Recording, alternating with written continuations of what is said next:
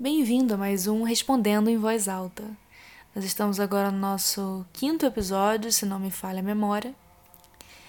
E esse episódio é o substituto do episódio que eu originalmente ia postar hoje, que é um diálogo, né? Não é um monólogo. Eu convidei um amigo meu para fazer um episódio comigo. Só que aconteceu foi o seguinte: não rolou a questão do, do, do planejamento.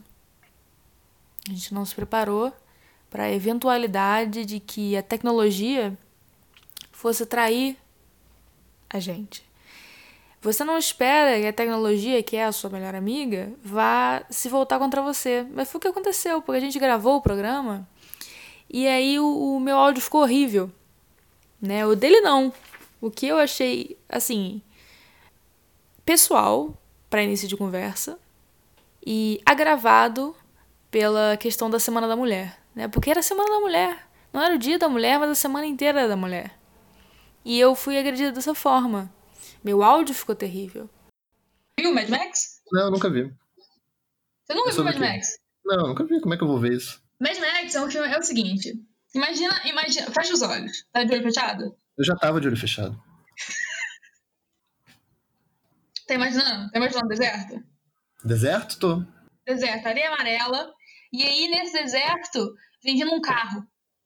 Um carro? Qual carro? Um carro. Um carro, assim, eu não, eu não sou muito especialista, vamos dizer, um Honda Fit. Honda Fit no deserto, certo? Honda Fit e esse Honda deserto. Fit, isso, ele está se deslocando de um lugar A para um lugar B. Certo. É, é, é, o tipo de coisa que esse carro faz. Exato, que o carro é feito para isso. Você entende? E aí, quando chega no lugar B, ele volta pro lugar A. Hum. E é isso o filme. É, não, achei interessante. É igual uma corrida de Uber. Por que esse filme não pode chamar Uber? Uber, o filme. Então, esse episódio entrou pra lixeira da história. Nunca vai ser lançado, foi inutilizado. falei à toa, falei 45 minutos, que é o episódio. Ele ia ser editado, mas é 45 minutos de palavras ao vento. Lágrimas na chuva. Então, agora vocês vão ter um episódio que sou eu falando sozinha de novo. Que não tem tanta graça quanto o que eu queria fazer. Que é uma coisa mais dinâmica, né? Você tem uma segunda pessoa ali. E eu ainda não cheguei na, na dissociação de gravar dois áudios, duas pistas, né? Pista é um termo técnico para você e que é produtor musical, você entendeu. Quem não é, fica pra próxima. Não cheguei ainda na dissociação de gravar é, dois áudios diferentes e fingir que estou conversando comigo mesma. Ainda não chegou a esse ponto, quem sabe um dia. Por enquanto, eu vou continuar tentando gravar com o meu amigo. Para semana que vem, essa semana, a gente vai ficar só eu e você. Queria começar esse programa com uma novidade. Não sei se vocês sabem que eu coloquei o programa no Spotify a semana passada. É, você sabe, na verdade, você sabe, você sabe, porque você está ouvindo no Spotify. Então é claro que você sabe. Mas a questão do Spotify é ele, ele exige um pouquinho mais de profissionalidade, profissionalismo. Ele exige um pouquinho mais de profissionalismo. Você não pode ser qualquer um e botar um negócio no Spotify. Tirando o fato de que qualquer um pode colocar um negócio no Spotify, não pode ser qualquer um. Tem que dar um, um capricho. Né? Você tem que dar um tchan. Então, o que, que eu pensei? Eu vou. Vou fazer uma coisa que eu não tinha feito antes. Eu geralmente costumo começar o programa já direto falando, né? Já, já entra no tranco. Mas um programa mais chique, um programa mais refinado, mais sofisticado, que é onde eu tô querendo chegar. Eu sei que a minha audiência gosta de uma coisa mais elevada, né? Não vieram aqui chafurdar na lama. Esses programas mais né, bem produzidos, eles começam com uma música tema. Então o que eu pensei? Eu pensei, eu vou baixar um, um tecladinho virtual, né? Um daqueles apps que eles colocaram um instrumento dentro do aplicativo e nunca mais ninguém precisa tocar nada, porque já tá tudo, já, tudo já foi tocado. Toda nota que existe, já tocaram, já gravaram a nota, e dá pra você só juntar as notas com o seu mouse. Você não precisa aprender a tocar um instrumento. E foi isso que eu fiz, porque eu não quero ter que adquirir mais um hobby, eu não tenho tempo para isso. E baixei um, um aplicativo, tecladinho virtual. Fiquei lá experimentando, aprendendo a mexer, mas não me vinha nada, sabe? Tava demorando. É, eu fazia uma coisinha, mas não tinha, não era tão animado assim. Eu não queria começar com uma música triste, sabe? E a pessoa tá ouvindo o podcast, começa a música triste, ela fica triste. Eu não quero, eu não quero trazer isso pra sua vida, eu quero trazer alegria, eu quero trazer o. Talvez até o riso, né? Se eu ouso. Se eu ouso ser tão otimista. Então eu continuei ali, é, tentando compor alguma coisa que fosse mais interessante, né? Que fosse mais, combinasse mais com o tema do programa. E uma hora me ocorreu uma inspiração. Foi uma coisa meio que ancestral, sabe? A música veio pronta na minha cabeça. Eu soube imediatamente o que fazer. E eu compus ela rapidamente. Adorei o resultado, queria compartilhá-la com vocês agora. Então, vamos agora à estreia do tema oficial do podcast respondendo em voz alta. Toca aí, DJ. DJ sou eu. Toca aí, DJ Laurinha Lero. DJ Laurinha Lero.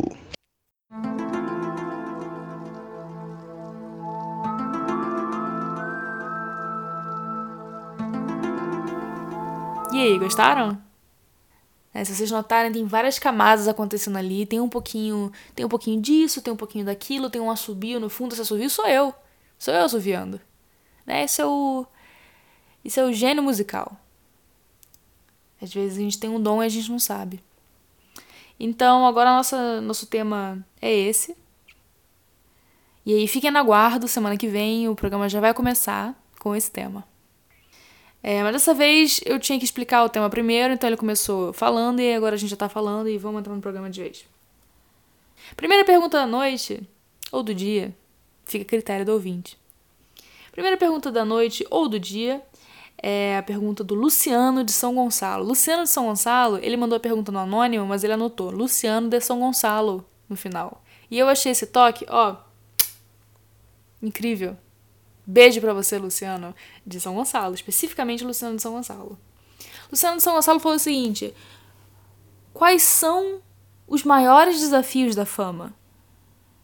Que eu achei uma pergunta interessante para você fazer para uma pessoa que não é famosa né? Uma escolha peculiar da sua parte, Luciano. Então, eu diria que para mim, Luciano de São Gonçalo, os maiores desafios da fama são, primeiramente, não ser famosa, né? É, o segundo desafio da fama é que às vezes vem alguém no meu Curious Cat e fala assim: é, já sei que você mora na Vergueiro. Vergueiro é uma rua, pra você que não mora em São Paulo, Vergueiro é uma rua. Já sei que você mora na Vergueiro. Agora só falta saber o prédio. Vou te seguir da faculdade um dia e descobrir qual é. Vieram falando no Curious Cat isso. Faz o quê? Umas duas semanas. E a questão é a seguinte, eu não moro na Vergueiro. Nunca morei na Vergueiro. Então nós temos aí um homem que claramente quer me matar, mas é burro demais pra realizar esse feito. E aí eu tenho o seguinte a dizer: eu moro no Ipiranga, e se você quiser meu endereço para me matar, eu te dou, porque é meu sonho. Eu adoraria ser assassinada. John Lennon morreu assim, Selena, você conhece Selena? Morreu assim. Então, para eu entrar nesse panteão, para mim seria ótimo. Tendo dito isso, eu não quero morrer. Então, esquece isso que eu disse e eu vou censurar na edição o nome do bairro em que eu moro. Né? Vamos à segunda pergunta. Segunda pergunta aqui que a gente tem é um pedido de conselho, que é o meu tipo de pergunta preferido. Se você tem um pedido de conselho para para me fazer, você faz, você pede, pega o problema da sua vida e manda para mim. Porque eu sou a pessoa que vai saber resolver esse problema. Eu sou uma pessoa bem resolvida. Vide estar falando é, com o celular, sozinha no meu quarto. E uma pessoa que tem um histórico impecável em todo tipo de relacionamento e realização humana em geral. Então, manda o seu, seu, seu, seu problema pra cá e eu resolvo ele pra você. Então, nossa, nossa anônima aqui perguntou o seguinte: Norma, eu sou lesada e falo baixo. Então, uma mulher da minha turma sempre rouba minhas respostas na aula de literatura brasileira 1. O que eu faço sobre isso sem ser muito drástico? Pô, minha filha, você levanta, né? Muda de lugar. Qual o problema? Você tá com medo de perder sua cadeira? Você tá na fila? É isso? Sua aula é uma fila? Quando a gente não levanta, a gente tá o quê? Na, no, sentado no crediário da CA. Né? Você não levanta quando você tá sentado na frente da secretaria de alunos da sua faculdade, que você achou que abria quatro e meia, mas abre às cinco. E não vale a pena você levantar e ir embora e perder seu lugar na fila, então você senta. Não é essa a situação. Você está numa aula. Sua aula é Literatura Brasileira 1. Os primórdios da literatura brasileira. E o que eu quero que você faça é que você mude de lugar. Deixa essa mulher pra lá. Essa parasita, essa sanguessuga. Está roubando a sua resposta. Fala mais alto. Por que você não fala mais alto? Eu tenho várias sugestões para você. Primeiro, muda de lugar. Segundo, fala mais alto. Terceiro, não fala nada. Por que você está falando? Em aula. Por que você está respondendo? Você está ganhando ponto? Você quer impressionar seu professor? Não precisa falar, não precisa falar. Responde na sua cabeça. O professor falar. É, quem foi. Eu não sei que porra de literatura brasileira. O que, que vocês falam de literatura brasileira? Ah, quem foi. Ah, quem gostava de escrever sobre índio? Aí você pensa, ah, José de Alencar. Não precisa falar. Só pensa, José de Alencar.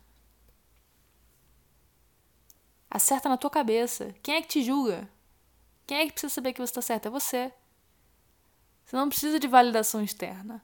É claro que a faculdade ela é uma instituição fundada na, no conceito de validar os outros. Mas você não precisa. Você não precisa. Você vai validar você mesmo. Você sabe que você está certa. E isso já vale mais que tudo. Então aí nós temos três opções, né? Você pode mudar de lugar, você pode falar mais alto, ou você pode não falar nada. Dei três soluções, não dei nenhuma, dei três. Então se você tem um problema, liga pra cá. Escreve pra mim. Eu resolvo ele pra você.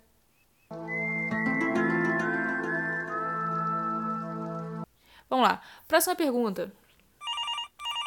O telefone tá tocando. Vamos ver quem é? Oi, Laurinha, tudo bem? Meu nome é Victoria eu tenho uma pergunta.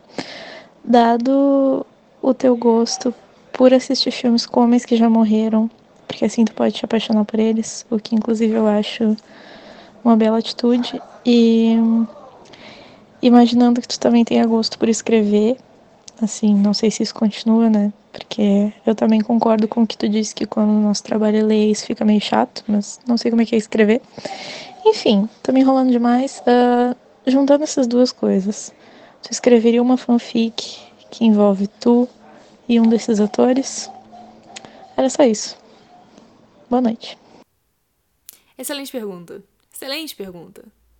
Nossa ouvinte aí. E lembrando que se você quer ligar para cá, o nosso Telegram é Laurinha Lero, tudo junto. Que foi o, o aplicativo que eu encontrei que deixa estranhos mandarem áudios para mim. Que é uma boa ideia, é uma boa ideia, é uma boa ideia você se abrir desse jeito. E a nossa ouvinte aí, ela fez uma pergunta que eu achei muito interessante, né? Se eu faria uma fanfic com um ator morto. Com um ator morto eu não faria. Vamos começar por aí. Mas com um homem morto em geral, eu vou te responder que sim, porque existe um homem. E aí eu vou irritar muita gente. Eu sei que vou irritar muita gente. Toda vez que eu falo isso em mesa de bar, eu recebo um, uns olhares que é tipo, você foi longe demais você é muito. Ah, é arrogância, isso, você tá, tá se achando muito. Mas é verdade, é a verdade, é realmente assim que eu me sinto. Eu tenho uma convicção total de que isso se realizaria, se fosse o caso. Eu acho que se eu vivesse na época de Machado de Assis, eu e Machado de Assis teríamos sido muito felizes juntos.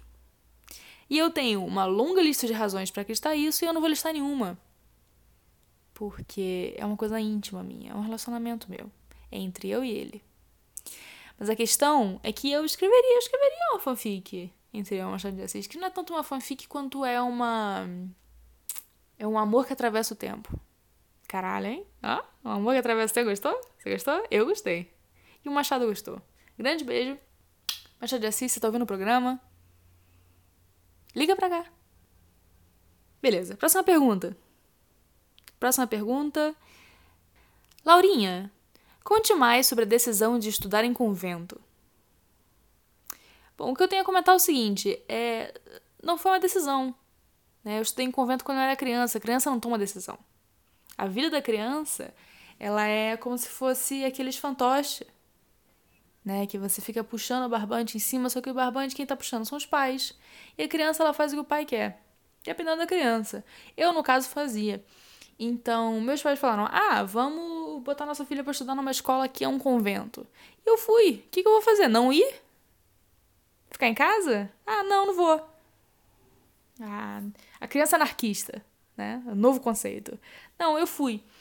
E eu adorava estudar no convento. Tem inclusive um. Eu escrevi alguma coisa sobre isso. Eu não sei dizer se é um conto, se é uma crônica, ninguém nunca tentou me explicar. Eu aqui também não vou procurar saber. Mas eu escrevi alguma coisa sobre isso, porque eu gostava muito de estudar em, em convento, em escola católica, né? Porque é um lugar que as freiras ficam vagando enquanto você está conduzindo suas atividades diárias, né? Você está ali no recreio, você está quicando uma bola e passa uma freira te olhando. E a freira, ela tá contigo ali naquele momento, mas ela também está em outra dimensão, uma dimensão espiritual. Ela está morta em vida por assim dizer, porque aquela mulher que está uniformizada em cinza ou em azul claro, ela mora num colégio, ela trabalha no colégio no qual ela mora, que é uma coisa meio feudal. E por favor, se você estuda história, você sabe o que foi o feudalismo e você sabe que eu estou errada, não me corrija, não me corrija. Esse programa é meu. Se eu quiser falar, eu falo. É feudal. Então, eu sempre achei muito interessante esse conceito de você virar freira, porque você se desliga das preocupações mundanas que as pessoas têm. Né? Ah, tem que pagar aluguel, tem que pagar conta. Ah, será que eu vou ficar sozinha? Será que eu não vou ter filho? A freira não tem que se preocupar com isso, é tudo decidido. Já cuidaram de tudo para ela. Agora é só ela viver e ficar andando pelo pátio e você tá quicando uma bola, ela passa por você e te olha, e olha pra bola, faz, um, faz uma careta, tu, tu não entende muito bem porquê, mas não é teu trabalho entender, porque ela tá em outro plano de ideias. E eu acho isso fascinante. E eu queria muito virar freira, quando pequena. E eu não virei porque eu conheci um professor de história chamado Diógenes. E Diógenes, se você está ouvindo o programa, liga pra cá.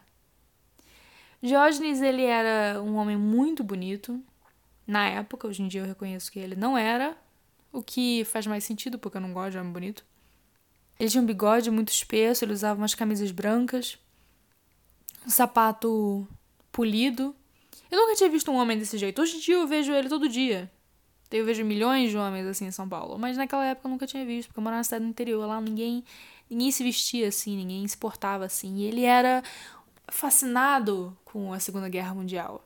Ele colocava mapas da Segunda Guerra no quadro e ele ficava falando do, dos conflitos e ele fazia as explosões assim, pá, um efeito sonoro, uma onomatopeia e fazia o gesto assim, abrindo a mão, pá. E eu ficava fascinada com isso. E era muito apaixonada por ele. Acho que foi o único ano da minha vida em que eu aprendi história. Se você quiser saber especificamente sobre o período de Getúlio Vargas, da era Vargas e da Segunda Guerra Mundial, pergunta para mim, liga para cá. Fala comigo. Então, por causa dessa, por causa desse rendezvous com meu professor de história, eu rendezvous é encontro em francês. Não vou deixar de traduzir. O meu ímpeto de Aldo Rebelo não deixa. E depois desse encontro com meu com meu professor de história, eu não consegui mais pensar em virar freira, porque nasceu a libido ali. Né? A questão da libido que me assombrou a minha vida inteira me impediu de seguir meus verdadeiros sonhos, que são virar freira e me matar. Questão de libido. Mas hoje em dia, minha libido foi resolvida por outras questões. Minha amiga Brenda, beijo pra Brenda se ela tá ouvindo aí. Minha amiga Brenda, que está cursando psicologia, mas no meu coração já é psicóloga, disse que existe um conceito chamado sublimação, que é quando você pega a energia sexual, que é a libido, e você investe ela em outra coisa que não é sexo, ou sei lá, um trabalho, sua arte.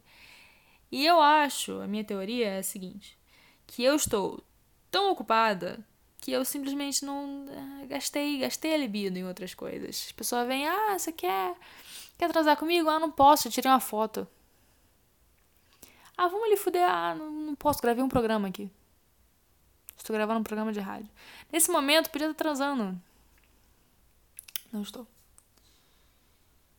Então, quem sabe, agora é o momento de eu virar freira.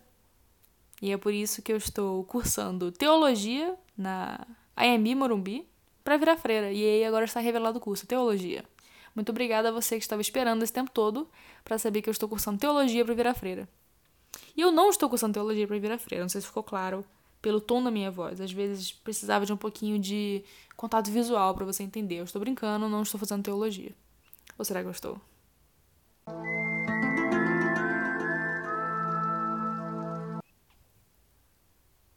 Eu vou pensar sobre isso. Fique ligadinho, que daqui a alguns episódios eu retorno e digo se eu resolvi ver freira ou não. Vamos à próxima pergunta.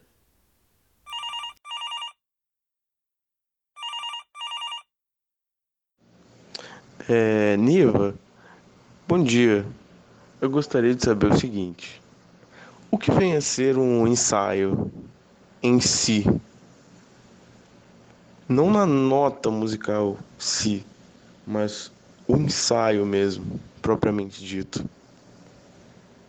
Muito obrigado, um abraço. Muito interessante. Nosso amigo ouvinte aqui, ele lançou uma pergunta filosófica. Ele perguntou: o que é um ensaio? O ensaio, a definição, o que é o ensaio como conceito? O ensaio em si. Adorei a pergunta, eu adoro uma reflexão. E eu vou dizer o seguinte, o ensaio, ele é supérfluo. Você não precisa ensaiar nada, tudo fica melhor improvisado.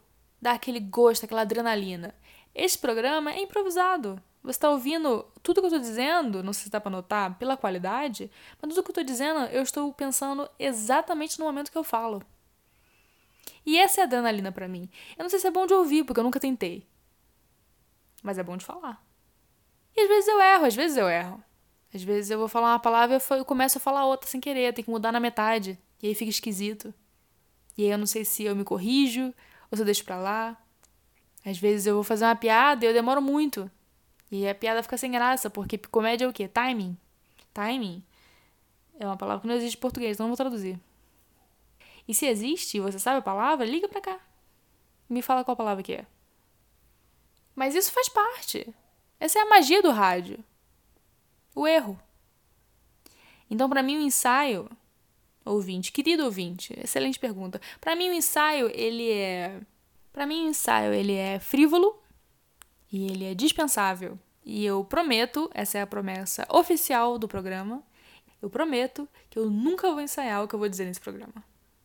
E se isso significar que esse programa vai continuar ruim para sempre, então esse é o destino. E quem sou eu para ir contra os desígnios de Deus? É o que eu vou descobrir na faculdade de teologia. Vamos a uma última pergunta aqui, porque esse programa já está muito longo. Eu não sei qual é a, a, duração ideal do programa. Será que é meia hora? Será que é 25? Será que é 40? Eu vou experimentando aqui. E eu não tenho nenhuma base para saber o que está dando certo ou não, porque eu é que não vou perguntar. E se você tem uma sugestão de uma duração para esse programa, liga para cá. Essa ótima pergunta, é um assunto que está muito em alta. É um assunto que está na boca do povo. E a boca do povo é a boca de Deus. Isso eu aprendi na faculdade de teologia. Norma, o que tu pensa sobre o poliamor? O poliamor, eu vou te dizer o seguinte: o que eu penso é que eu tenho uma inveja do caralho. Tenho uma puta inveja do caralho de quem é poliam... poliamoroso? Poliamor. Quem é praticante do poliamor. Tá aí. Você que é minha aluna e tá ouvindo o programa, em vez de fazer a redação, fica essa dica para você. Se você não souber uma palavra, troca por outra. Praticante de poliamor, perfeito. Eu tenho uma puta de uma inveja do caralho de quem é praticante do poliamor, porque eu, porque eu sou uma pessoa monogâmica. E eu não vou dizer que é da minha natureza, porque eu não posso, porque eu sou marxista. E marxista não pode falar de natureza. E isso, se você quer descobrir por quê, sou uma pessoa monogâmica. Eu quero ficar com uma pessoa só, pensar numa pessoa só, transar com uma pessoa só. Porque para mim, relacionamento é o quê? É trabalho. Uma coisa que não te dizem sobre o poliamor é que você pode até ter amor para todo mundo e até ter buceta para todo mundo, mas você não tem atenção para todo mundo, você certamente não tem tempo. Né? Pensa, pensa em, vamos pensar na minha situação em particular, porque sou eu que estou falando aqui. Eu estou em jornada tripla. Eu tenho os meus estudos, que eu estudo à noite, eu tenho meu trabalho, que eu trabalho de dia, e eu tenho os meus milhões de hobbies que eu pratico no meu tempo livre no fim de semana. Então, para entrar um relacionamento aí e encaixar já chegando com a porta fechando, já entra derrapando e preencher o pouquinho de tempo que me resta. Né? Ia ser o quê? Um almoço na terça e uma trepada no domingo. Agora, vamos supor que eu pegue essa pessoa e eu resolva que ela não é suficiente, ou sei lá, qualquer justificação do poliamor. Justificação não. Parada, não vou ser. Não, não vou partir de um ponto de crítica aqui, né? Não sei qual é o atrativo do poliamor. Vamos supor que eu arranjo uma segunda pessoa. E aí. E aí eu vou fazer o que com o meu tempo? Eu vou ter que passar a terça só com um e o domingo só com o outro. E agora, se a pessoa me tinha por dois dias por semana, o que já é pouco, agora ela tem só um. E se eu arranjar um terceiro, aí fudeu. Então, pra mim, o que eu acho do poliamor é o seguinte: poliamor é uma coisa de desempregado. E agora eu vou receber a crítica. E eu vou merecer a crítica. Mas é o que eu acho. Eu acho que é coisa de desempregado, porque não é possível. Como que você tem tanto tempo assim para você ter vários relacionamentos? Eu mal consigo responder as mensagens dos meus amigos. E eu não tenho tanto amigo assim. Eu sou uma pessoa que dá pra contar os amigos em uma mão só. O que quer dizer que eu tenho menos que cinco. Então, como que eu vou cuidar de um relacionamento? Eu não sei. Eu não sei como funciona. Eu acho, eu esse ponto eu não entendo como que a pessoa consegue. Eu fico admirada. Eu acho, eu acho uma evolução. A pessoa transcendeu a condição humana de quem é, quem é a pessoa que tá fazendo poliamor por aí? Quem é você? Se você tá numa situação poliamorosa, liga pra gente. Eu quero conversar com você, eu quero saber o que, que está acontecendo na sua vida. Que você tem tempo para mais de um relacionamento. Eu quero entender e eu quero copiar e eu quero implementar isso na minha própria vida. Porque, para mim, um grande problema que eu tenho em relacionamentos é que sempre tá faltando alguma coisa importante. É, ah, o cara é engraçado, mas ele não é bom de cama. Mas ele não tem hobbies. Ah, ele é engraçado, ele é bom de cama, ele tem hobbies, mas ele não gosta de. Mas ele não gosta de conversar sobre problema social. Então, sempre, tá, sempre que eu tô no relacionamento, eu descubro que tinha alguma coisa que eu queria que tá faltando. Então, o que, que eu posso fazer? Em vez de procurar esse super-homem, que é a pessoa que eu estou procurando, e que eu não acho que realmente seja super-homem, porque eu estou procurando uma pessoa que é exatamente igual a mim, mas isso não é uma questão para resolver com você, é uma questão para resolver com o meu psicólogo. Se eu fosse uma praticante do poliamor, eu poderia procurar só vários homens que individualmente têm as características que eu procuro, e aí eu junto todos eles num megazord, um, um exódia amoroso, um homem que é engraçado e um outro homem que é marxista e um outro homem que gosta de tirar foto e um que gosta de dar o cu. Eu junto todos eles e eu tenho o relacionamento que eu quero, que na verdade são cinco. Você me entende? Então, a, o que eu tenho a dizer sobre o poliamor é isso: é que eu tenho muita inveja e eu não entendo e eu gostaria muito de poder ter isso na minha vida, mas eu simplesmente não sou tão. Eu não transcendi ainda. E se você acha que você tem um segredo para que eu transcenda, liga pra cá. Bom, é isso, galera. Fim do programa de hoje. Lembrando que se você quer aparecer no programa, é só você mandar uma pergunta no meu Curious Cat ou você me mandar um áudio no Telegram, que é Laurinha Lero. E aí eu vou repetir sua pergunta e fazer todo o esforço possível para não respondê-la. Fazer um contornar a sua pergunta, né? Você queria uma resposta, eu te dei uma coisa que não é exatamente isso. Que é o conceito do programa. Muito obrigada pela audiência e a gente se vê na semana que vem, talvez. Será?